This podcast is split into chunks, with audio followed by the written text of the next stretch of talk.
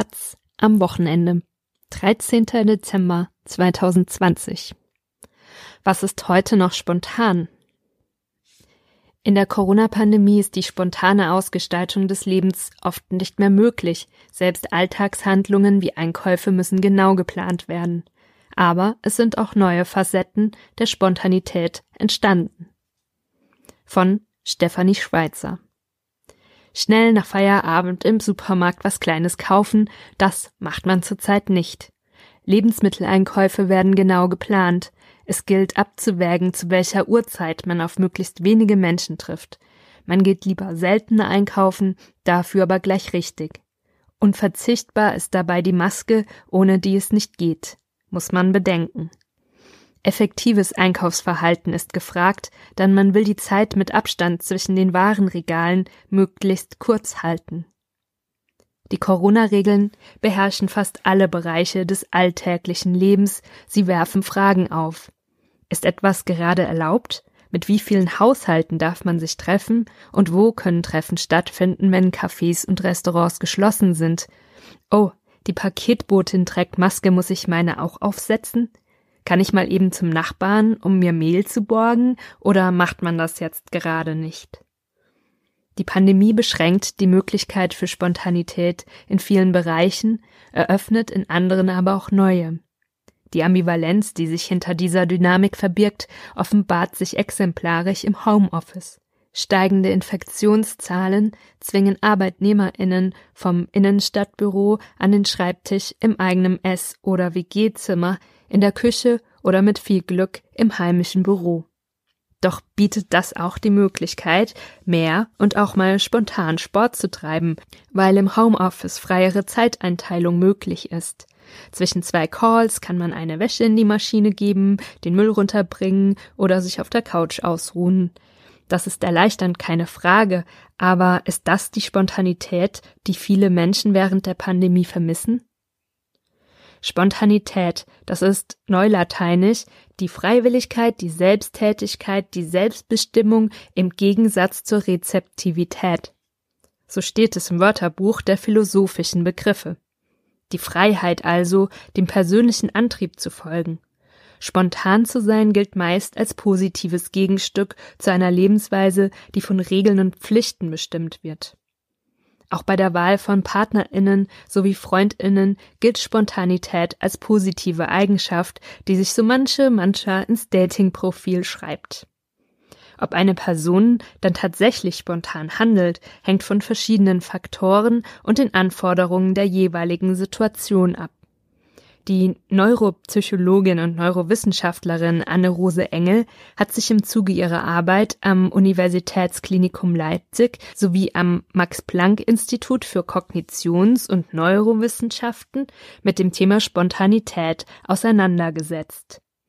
Spricht man mit ihr über die neurologischen Vorgänge, die spontanes Handeln bestimmen, unterscheidet sie zwischen intern und extern gesteuerten Handlungen.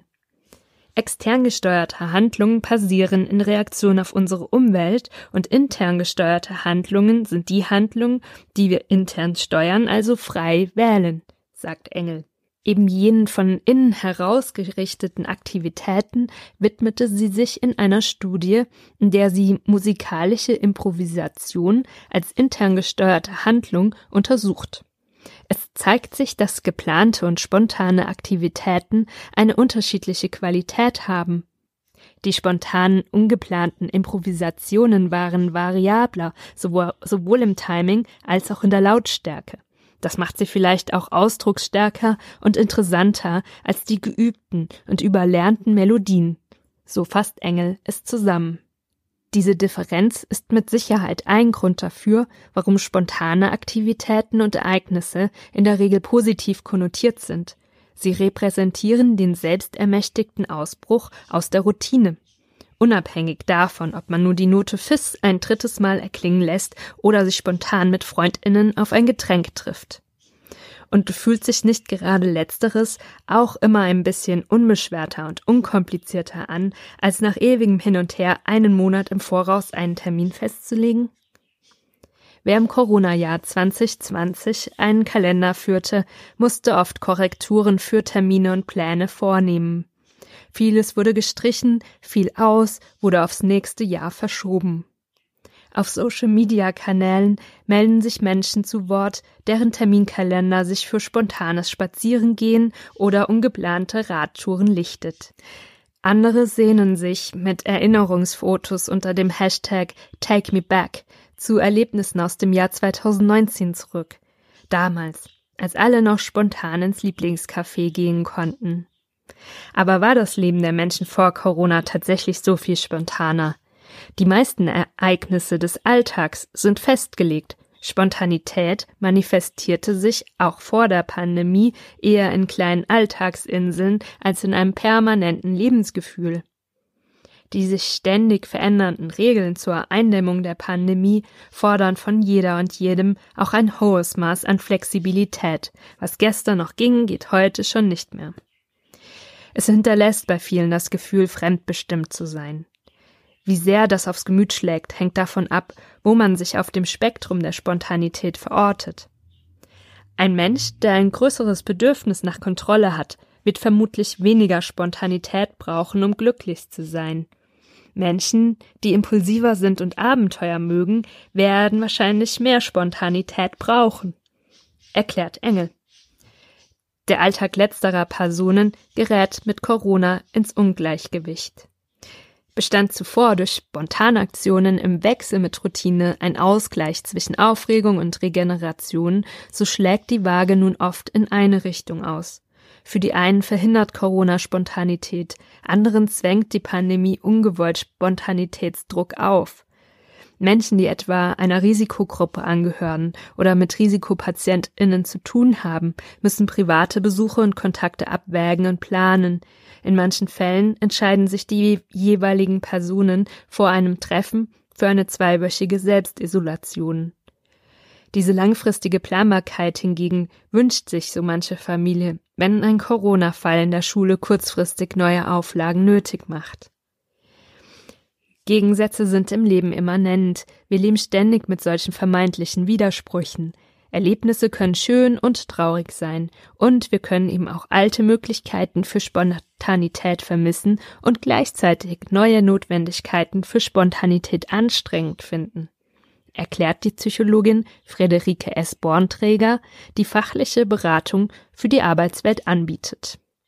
Rückblickend lässt sich demnach der spontane Charakter einiger Prä-Corona-Aktivitäten in Frage stellen. Waren all die Grillabende wirklich so ungeplant? Zwar war früher noch keine Online-Reservierung für den Freibadbesuch nötig, aber hatte man nicht doch die Wetter-App zwei Tage vorher im Blick, um an heißen Tagen als Erste und Erster im Becken zu sein? Die Gegensätze des Alltags, wie Frederike S. Bornträger sie beschreibt, zeigen sich auch, wenn es ums Reisen geht. Eine Art des Reisens etwa hat einen ganz anderen Charakter, als es ihr Name vorgibt. Wer ein Schnäppchen machen will, bucht Last Minute. Laut einer Analyse der Flugsuchmaschine Skyscanner liegt der günstige Buchungszeitraum für Flüge ab Deutschland aber ganze neun Wochen vor Reisebeginn. Das widerspricht der Vorstellung vom spontanen Last-Minute-Urlaub, in der man Sachen parkt, das Ticket bucht und abhebt. Und wer sich an so manche Schlange beim Mietwagenverleih am Flughafen erinnert, dem dämmert, dass spontane Reisen auch schon vor Corona zu einem romantischen Klischee ide idealisiert wurden. Jetzt zeigen die Absatzzahlen der Caravaning-Branche, dass die Corona-Pandemie Reisespontanität neu aufleben lässt. 4900 Reisemobile sind im besten Quartal der Branche laut des Caravaning Industrieverbands allein im Oktober 2020 zugelassen worden. Das sogenannte Vanlife steht für Spontanität an sich. Für Psychologin Bornträger zeigt sich in dem wehmütigen Wunsch nach spontanen Erlebnissen und Aktivitäten eine tiefe menschliche Sehnsucht. Die Autonomie, die in Spontanität steckt, gehört genauso zu den psychologischen Grundbedürfnissen wie die Verbundenheit zu anderen Menschen, die man sich früher ohne groß nachdenken zu müssen erfüllen konnte. Zum Beispiel, indem man einfach mal jemand besuchte, kurz in den Club ging oder zur WG-Party einlud den eigenen Bedürfnissen unter immer wieder neuen Bedingungen nachzugehen, erfordere Kreativität. Ein wichtiger erster Schritt dafür ist, die sich durch die Pandemie eröffnenden Zeiträume zu erkennen, um spontanen Impulsen nachzugehen. Diese Lücken sind für manche Personen einfacher zu finden als für andere. Eine Studentin kann zwischen zwei Online-Vorlesungen spontane Spaziergänge, Sporteinheiten oder einen Einkauf machen, während sich diese Möglichkeit für berufstätige Eltern mit zwei Kindern weniger häufig ergibt. Die Corona-Pandemie nimmt dem Menschen Möglichkeiten für spontanes Handeln, aber zugleich entwickeln sich auch neue Facetten spontanen Handelns, die am Ende vielleicht das Miteinander stärken.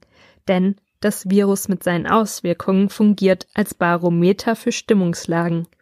Dahinter verbirgt sich das Potenzial, Mitgefühl für die Situation anderer zu entwickeln und damit ganz spontan seine Position zu manchen Dingen zu verändern.